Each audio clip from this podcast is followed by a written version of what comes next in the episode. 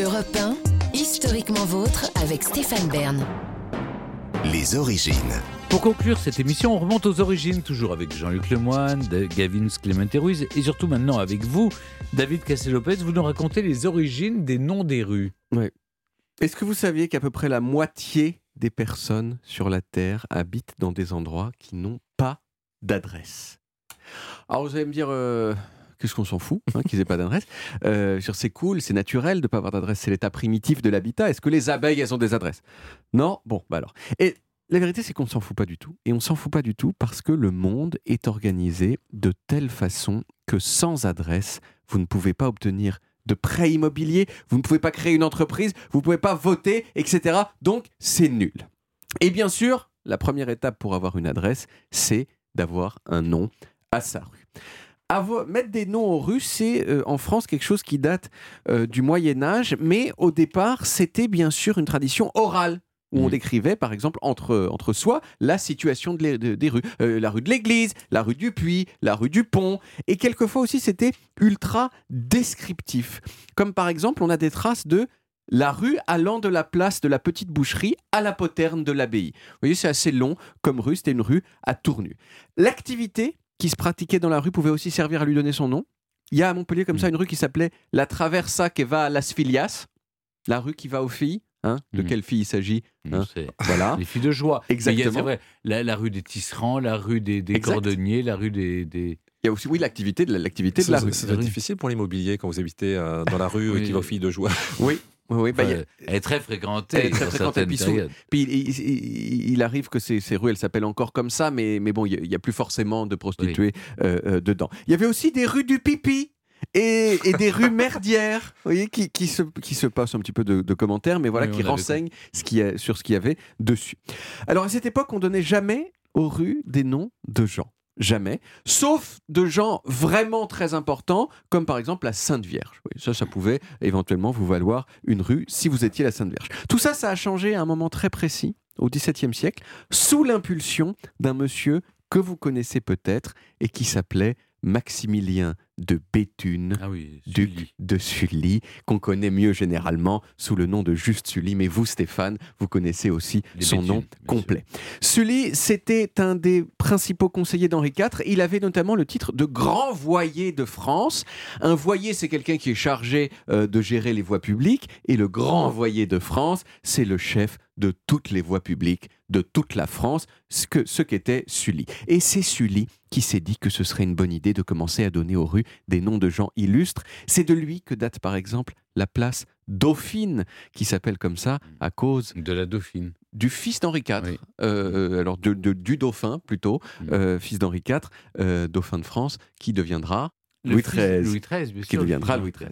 Et à partir de là, nommer les rues euh, euh, à partir euh, de gens, enfin même euh, nommer les rues en général, c'est devenu un truc politique. À la Révolution, on a débaptisé des rues en masse pour Mm. remplacer tous les noms qui rappelaient la royauté ou le christianisme par des trucs révolutionnaires et sans religion, genre la rue Royale qui est devenue la rue de l'égalité, les rues Saint-Denis et Saint-Jacques qui de- sont devenues les rues juste Denis et Jacques.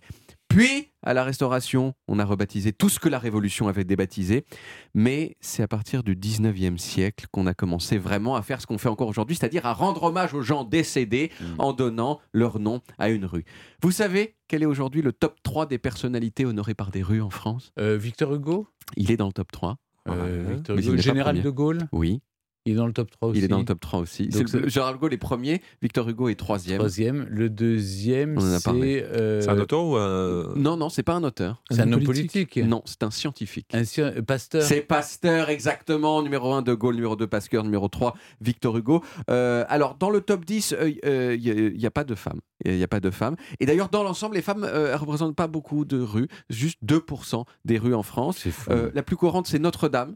Et ensuite, dans l'ordre, à votre avis, allez, deuxième petit quiz. Pour euh, les femmes Les femmes. Marie Curie Oui, première. Exact, Ouais. excellent, ex- excellente réponse. Jeanne d'Arc. Jeanne d'Arc, deuxième, très bien. Et troisième, c'est plus dur, mais. euh, Jeanne Masse. Je- Georges Sand. Ah oui. Ah, Georges- Georges Sand. À noter quand même qu'à Paris, il y a plus de femmes. Il y a 12% des Oui. rues qui ont des noms de femmes, euh, même si des fois on ne sait pas que c'est des femmes. Et c'est pour ça Et c'est pour ça que qu'elle la a mairie de remis les Paris, et prénoms. voilà, a Par exemple, moi j'habitais rue de la Rochefoucauld et c'était une euh, Marie-Gabrielle de la Rochefoucauld. Exactement. On, savait pas que. Moi, je pensais la Rochefoucauld Oui, comme. euh, Rochechouart aussi, Ouais, ou ouais. Rochechouart Hop, est devenue Marguerite mis- de Rochechouart. Et donc après, le GPS est perdu. Exact. Parce qu'il n'a pas, encore intégré le prénom des filles. La, la- la Euh, nouvelle, euh, nouvelle machin. Euh, alors, il reste une question, bien sûr. Comment faire pour avoir une rue à son nom hein, Parce que je pense qu'on en a tous envie. Euh, alors, la première chose, c'est qu'il vaut mieux être décédé. hein. Euh, Il y a très, très, très, très peu d'exceptions à cette règle. Euh, Il y a Victor Hugo, hein, qui est connu, qui habitait dans sa propre avenue. Il y a Richelieu. Plus récemment, Robert Badinter. Sauf que il, est, son, il a une avenue à son nom, mais c'est à Damartin en. Mm. Qui est un lieu qui est devenu de mauvaise mémoire depuis, parce que Oui. c'est là que, que- les, que les frères Cauchy. se sont, euh, euh, se sont retranchés. Euh, et sinon, autre chose, il vaut mieux être consensuel parce que ce sont les municipalités qui décident du nom des rues avec une seule ligne directrice. Il faut éviter Mm. de heurter la sensibilité des personnes. Donc pas de rue Goebbels, vous voyez, Mm. ni de rue du racisme triomphant. Et ça ne peut pas, ça ne peut pas exister. Et puis maintenant, avec le.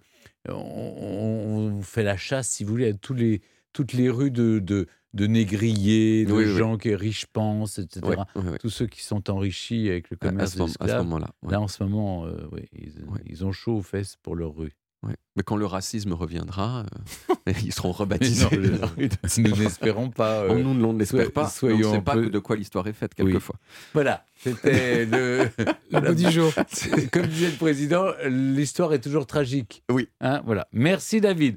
Oh, mais ça m'a mis euh, vraiment le moral euh, euh, dans, dans vos satellites là.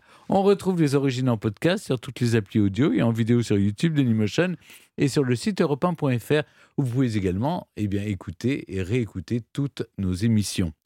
Historiquement Vôtre, c'est terminé pour aujourd'hui, mais on revient lundi dès 16h avec toute l'équipe et surtout avec trois nouveaux personnages, trois dames qui préfèrent rester toutes seules.